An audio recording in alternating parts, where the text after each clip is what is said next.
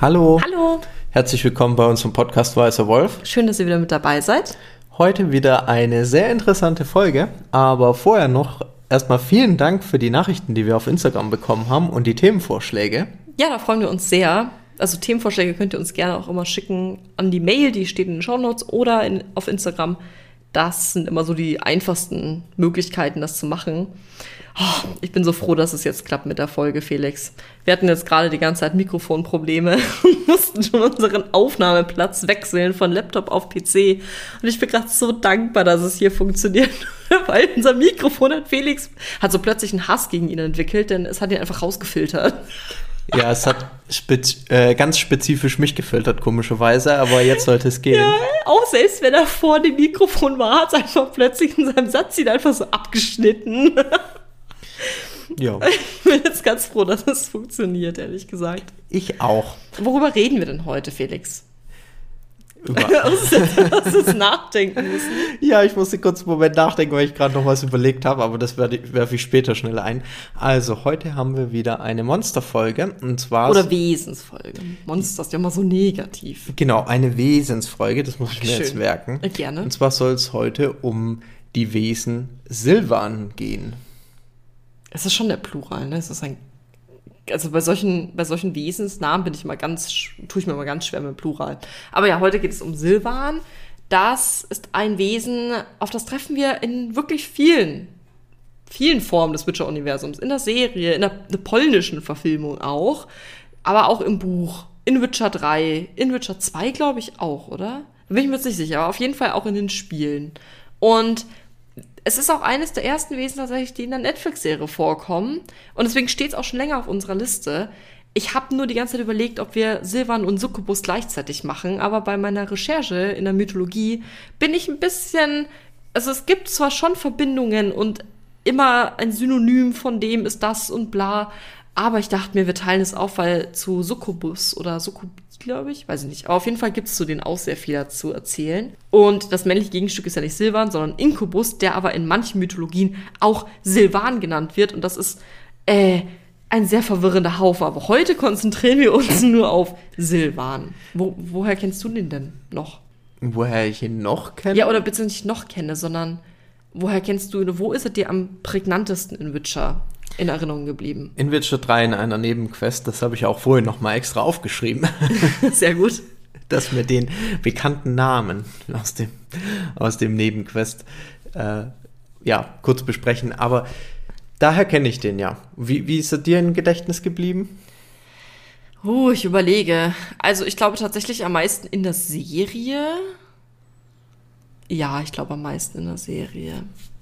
Succubus zum Beispiel wiederum in Witcher 3. Aber die kam auch, glaube ich, noch gar nicht in der Serie vor. Na, egal.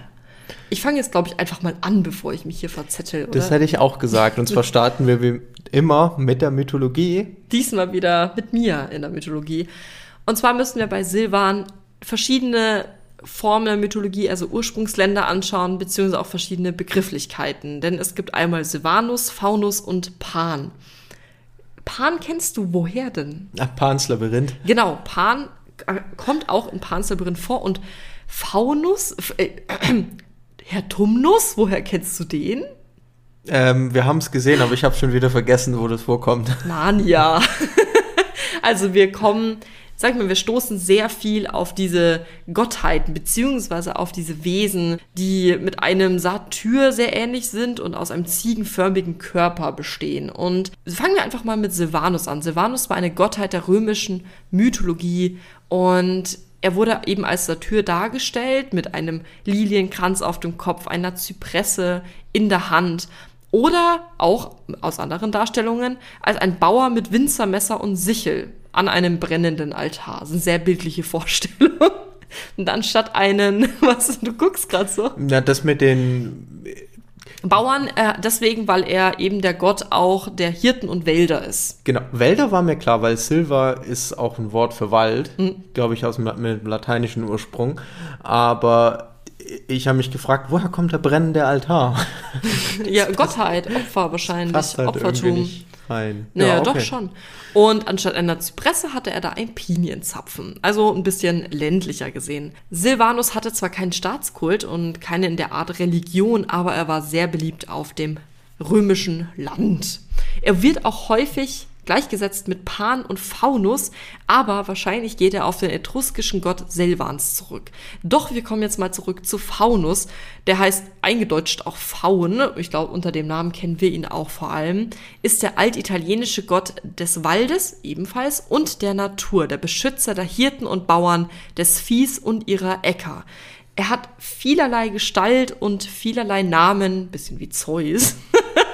Und in der griechischen Mythologie entspricht er eben dem Hirtengott Pan, doch zudem gleich mehr. In der römischen, mal wieder zurückgekommen, ist Faunus der Sohn des Picos, oft ein Gefolgsmann des Mars und der Enkel des Saturnus. Also eine sehr wichtige Fami- Familie. Ich bin schon verwirrt. Du hast bin Entschuldigung, schon raus ich mit versuch, diesem Stammbaum. Ich, ich versuche das so, okay, ich hoffe nicht insgesamt. Faunus sorgt für die Fruchtbarkeit von Mensch und Tier. Er erschreckt aber manchmal auch die Menschen in Haus und Wald, und zwar in Form von Inkubus. Und da sind wir jetzt wieder bei Succubus, was ich vorher angesprochen habe. Er erscheint auch oft nicht nur als einzelner, wie als einzelner Faun, sondern als eine große Anzahl von Faunen. er gibt auch Weissagungen in einer anderen Form und sag ich mal, er hat auch sehr interessante Rituale oder beziehungsweise die Menschen haben sehr interessante Rituale, wie man ihm Opfer gebracht hat. Denn man hat die Böcke geopfert und Riemen aus den frischen Häuten geschnitten. Und dann die entgegenkommenden äh, mit diesen Riemen geschlagen. Und das war einmal ein Reinigungsritual und ein Sühneritual im Februar. Und dadurch, da haben wir gerade noch mal so ein bisschen die Fruchtbarkeit von Mensch und Tier, dadurch, durch dieses Ritual, haben sich eben kinderlose Frauen von der Berührung mit dem Riemen Fruchtbarkeit erwünscht. Und man kennt auch ähnliche Rituale aus anderen Kulturen unter dem Begriff zum Beispiel Schmack-Ostern. Bester Begriff, kenne ich leider aber nicht. Ich muss ehrlich sagen, ich bin immer noch ein bisschen verwirrt. Also die Leute haben erst Ziegen geopfert, Genau, und dann haben sie daraus Riemen geschlagen. laufen im Kreis und schlagen sich damit. Nein, nein, die werden geschlagen und dadurch versprechen sie sich Fruchtbarkeit durch das Opfer an Faunus. Okay, Du, wir müssen nicht über die Logik von diesen Opferritualen reden. Und jetzt hüpfen wir mal ein bisschen weg von der, vom Altitalienischen und Römischen hin nach Griechenland. Da heißt Pan auf Deutsch Hirte. Er ist der Hirtengott, das haben wir gerade schon gesagt, und ein Mischwesen aus dem Unterkörper eines Ziegenbocks oder Widders und einem Menschenoberkörper. Also so ein bisschen wie ein Satyr oder ein Zentaure. So. Er ist der Gott des Waldes, der Natur, genau das gleiche eigentlich. Und die Hirten haben eben Pan verehrt, aber sich auch gleichzeitig vor seinem Anblick gefürchtet. Sie haben ihn Opfer dargebracht, um Schutz für die Herden zu bitten. Natürlich sehr logisch. Er hat in der Hand einen gekrümmten Hirtenstab oder eine siebenröhrige Flöte, die Panflöte, getragen, die ich übrigens sehr liebe. Panflöte ist so schön. Der gekrümmte Hirtenstab symbolisiert übrigens die Natur der Dinge an sich selbst, beziehungsweise den Kreislauf der Natur, also Frühling, Sommer, Herbst und Winter. Der Pan ist auch so ein bisschen der Gott, oder nicht der Gott der Freude, aber er ist halt sehr fröhlich und natürlich passt ja auch irgendwie so ein bisschen zu den Jahreszeiten ne? mit Musik, Tanz und Fröhlichkeit und der Panflöte passt es auch sehr gut. Was ich aber tatsächlich ganz witzig finde, wusstest du, dass er nicht um die Mittagszeit gestört werden will? nee, aber Äh, sehr mein, gut. mein Opa ist auch so, der, der hatte auch so seinen heiligen Mittagsschlaf. Und Pan mochte eben Mittag nicht gestört werden. Und er konnte sehr böse werden, sag ich jetzt mal, wenn man ihn gestört hat. Er wird auch manchmal, habe ich witzigerweise jetzt auch gerade vorhin gesagt, so ein bisschen als Gott der Ekstase beschrieben und auch der Fruchtbarkeit. Und so, ja, so, so passen eigentlich, obwohl sie in verschiedenen Ländern stattfinden, diese Mythologie-Erzählungen immer mit den Beschreibungen und Opferdarstellungen auch irgendwie so zueinander. Ja, das war's jetzt eigentlich schon von der Mythologie her. Ich wollte es jetzt ein bisschen knapp zusammenfassen, aber ich finde es total spannend, weil du hast so die römische, die altitalienische und die griechische und es ist fast das gleiche. Du hast immer die Hirten, du hast immer die Natur, die Wälder, du hast immer den Schutz, die Fruchtbarkeit. Und was hat das jetzt alles mit Witcher zu tun, Felix? Oder hast du noch eine Frage vorher? Jetzt hast Nee, du meine Überleitung nur- kaputt gemacht.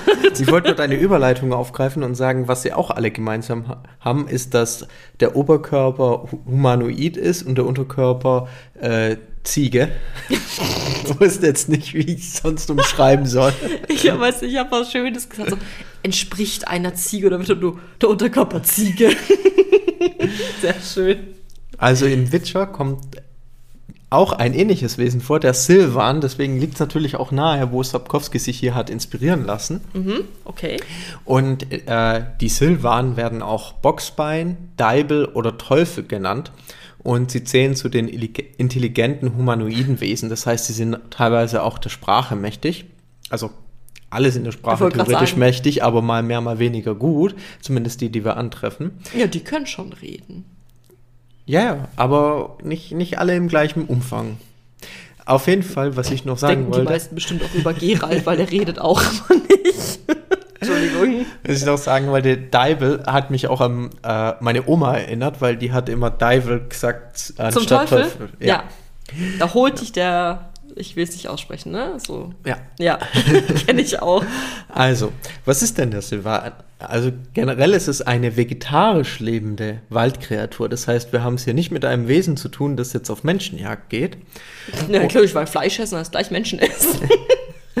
ja, aber zumindest, aber auch keine anderen Herdentiere oder irgendwas, sondern eher Nüsse oder so. Und die werden beschrieben als zwei Klafter groß. Habe ich extra geprüft, wie viel das ungefähr ist. Beziehungsweise Sophia hat mir einen Link bereitgestellt und ich musste das prüfen. Es sind ungefähr zwei Meter. Darf ich doch mal auf das vegetarisch? Weißt du, wir leben beide vegetarisch-vegan, ja? Und du sagst ja Nüsse. es gibt natürlich nichts anderes dabei zu essen. Entschuldigung, ich fand es nur so lustig.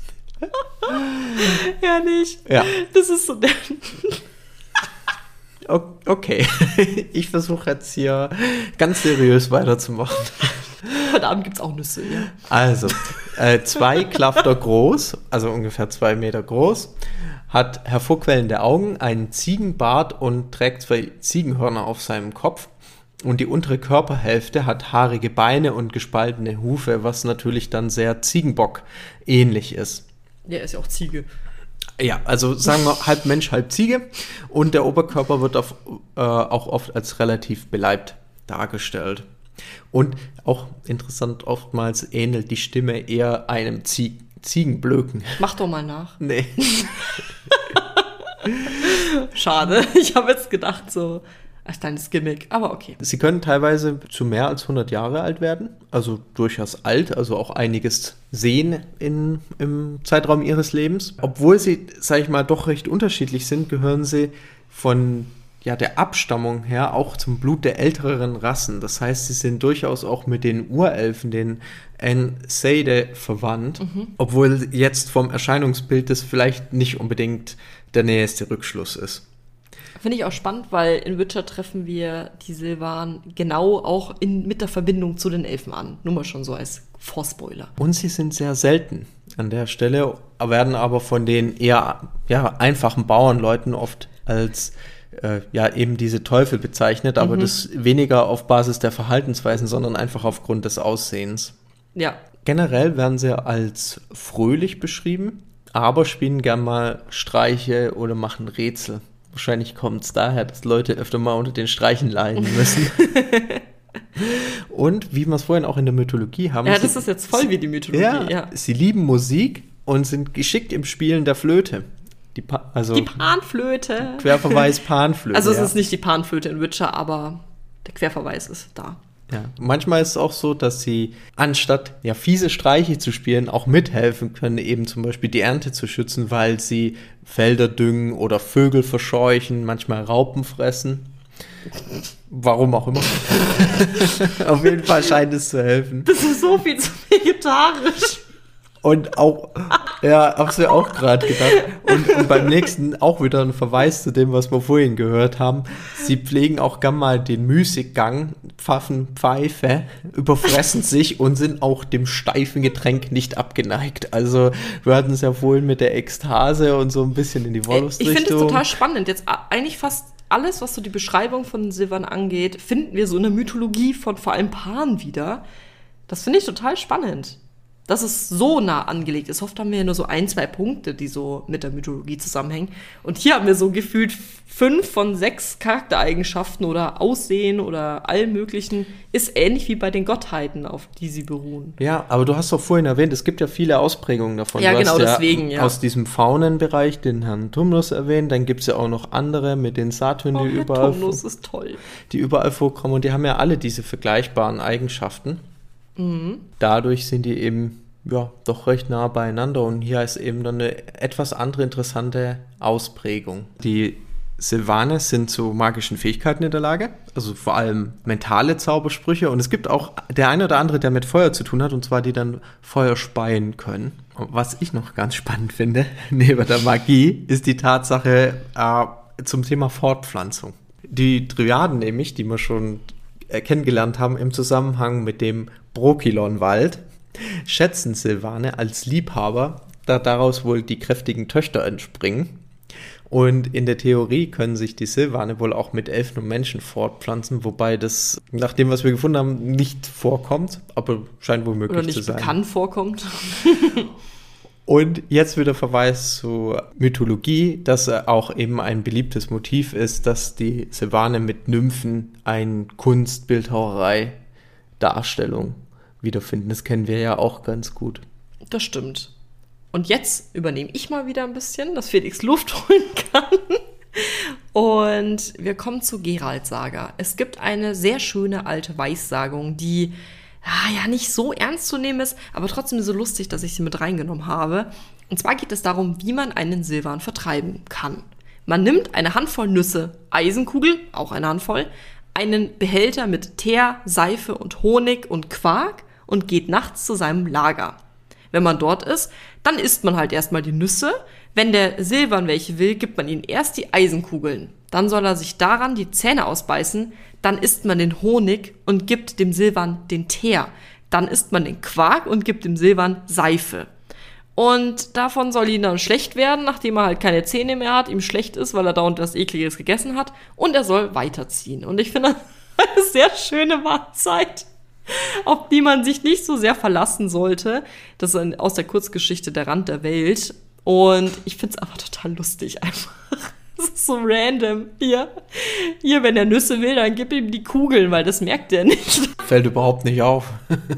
Wer würde denn darauf kommen? Ich finde herrlich. Ich finde es wirklich super. Und da bleiben wir mal bei der Kurzgeschichte, und zwar Der Rand der Welt aus Der letzte Wunsch. Da gibt es einen sehr wichtigen Silvan, und zwar Torque.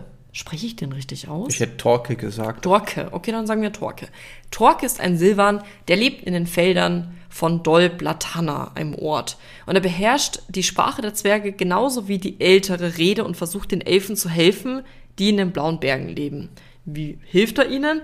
Er hat ein Abkommen mit ihnen getroffen und beschafft aus den, ja, also aus, aus, aus der Gegend halt einfach Saat- und Getreidekörner und andere landwirtschaftliche Produkte.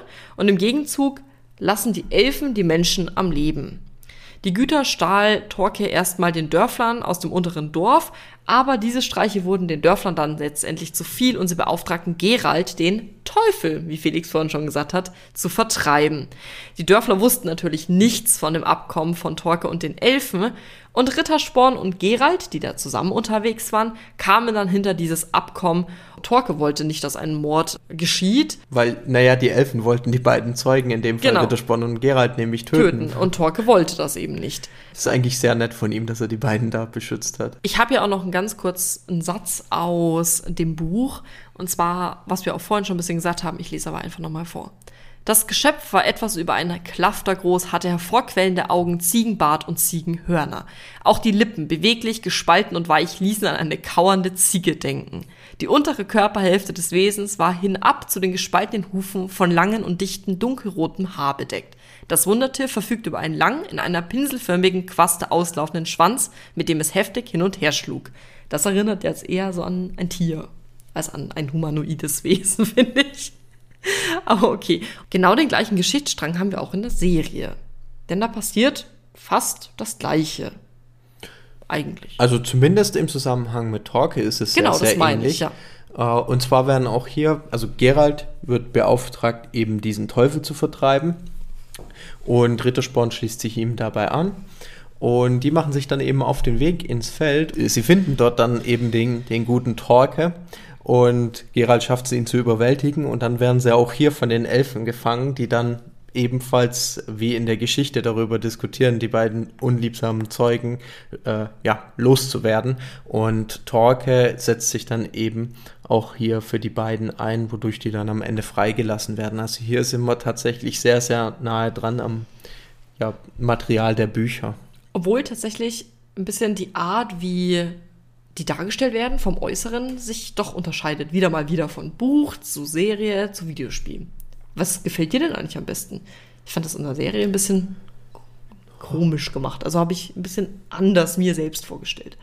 Ja, ich bin auch ein bisschen hin und her gerissen. Ich, ich habe es mir auch anders vorgestellt, vor allen Dingen, wenn man die äh, beiden Silvane aus den Videospielen vorher schon genau, kennt. Genau, ja. die sehen aber ein bisschen boah, ja, ja. aus, ne? So ein bisschen muskulöser und, und breiter pro und proper. Proper, passt gut, ja. das stimmt. Ja, dann bleiben wir doch mal gleich bei den Videospielen, oder? Ich glaube, genau. das ist schon fast unser letzter Punkt. Und zwar in Witcher 3. Felix, willst du da was ein bisschen zu erzählen? Ja, ich sag einfach ein bisschen was dazu. Also in Witcher 3 hat man im Prinzip zwei Begegnungen, also zwei direkte Begegnungen mit Silva Silvanen. Ähm. ich glaube, es heißt entweder Silvan oder Silvane, aber nicht Silvanen. Ja, ich bin verwirrt. Auf jeden Fall, jetzt versuche ich das Wort zu vermeiden. Also mit den Wesen. Kampf gegen diese Wesen, auch im Nahkampf, gilt als schwierig, selbst für Hexer. Man muss den körperlichen Angriffen ausweichen, gleichzeitig versuchen, möglichst wenig zu parieren und dann Gegenangriffe starten. Also wenn man Zeit gewinnen will, geht es hier darum, das Jirdenzeichen zu verwenden und eben natürlich das Silberschwert, wie bei praktisch allen Wesen, ist hier so, ja, die Waffe to go. Ja, und man muss aufpassen, dass man nicht von den Flammen von den Silbern getroffen wird, denn die können die Rüstung schmelzen lassen. Das ist natürlich für uns als Hexer nicht so gut. Ist. Das wäre sehr unangenehm tatsächlich, ja. ja. Und wo trifft man äh, denn Silvane in Witcher 3? Also es gibt zwei äh, Quests. Eins ist ein kompletter Nebenquest, der sich rum, darum dreht. Und da geht es um den Allgott, nennt sich der dann. Also beziehungsweise so. Oh, an den kann ich mich auch noch erinnern. Genau. Der, der, Nebenquest heißt ein gieriger Gott und der Silvan, um den es hier geht, hat sich auch den Namen Allgott verpasst. Wir wissen jetzt nicht, wie er wirklich heißt. Bestimmt Allgott. Auf jeden Fall ist es dem gelungen, dadurch, dass es sich unterhalb von einer Ruine verstecken konnte, ein paar Bauern auszutricksen, die den Silvan aus der Krypta, also der hat mhm. praktisch nach oben zu ihnen gesprochen und die haben ihn nicht gesehen, weil sie nicht verstanden haben, dass der unten sitzt. Oh, das war, oder? Exakt, der war ganz, ja. ganz korpulent.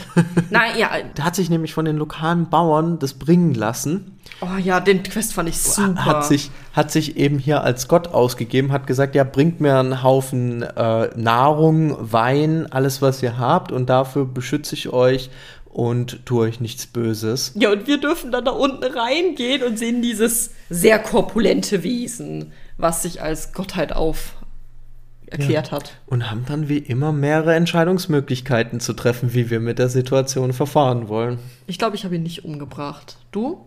Ich bin mir nicht mehr sicher. Übrigens, da in den Quest, ich habe auch noch eine Randnotiz, da steht dann ein Busch in Flammen und das ist eine Anspielung auf Moses und den brennenden Dornenbusch. Finde ich gut, dass das mittendrin bei dem Silvan zu finden ist. Aber das war wirklich ein cooler Quest. Den ja. mochte ich richtig gerne, weil der einfach so richtig absurd war.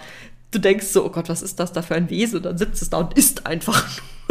Herrlich. Spiegelt, finde ich, auch sehr gut die Natur dieses Wesens wieder. Mit Oder Streichen generell, und. Ja, ja, es ist ja mehr ein Streich. Es ist ja nichts, er, er tötet die nicht, er, er, zwingt die zu nichts Grausamem, sondern der lässt sich einfach nur gut versorgen äh, mit Nahrung und Wein. Ja, das stimmt. So, und dann gibt es noch einen zweiten Silvan, den wir treffen, das ist Fugas. Der ist im ein Wächter am kahlen Berg. Da kommt man leider nicht drum rum, als diesen im Kampf zu besiegen. Den kenne ich noch nicht. Ja, dann warst du noch nicht so weit. Nein. okay, dann sage ich mal. Oder ich habe ihn vergessen, das kann natürlich auch sein. Dann sage ich mal nicht zu viel. Auf jeden Aber Fall. wir kommen auf jeden Fall mehr. Entschuldigung. Nein, alles gut. Wir von vorne. Ah, man, man trifft ihn auf jeden Fall als Wächter an dem kahlen Berg und ja, das Ergebnis ist in dem Fall immer das gleiche. Man muss gegen ihn kämpfen. Und hoffentlich gesiegen. Sonst geht's nicht weiter, das ist richtig. Ja, und ansonsten haben wir, haben wir noch ganz kurz aufgeschrieben, in der polnischen Verfilmung Der Hexer erscheint die Figur Torg ebenfalls in der siebten Folge der Serie. Also selbst da.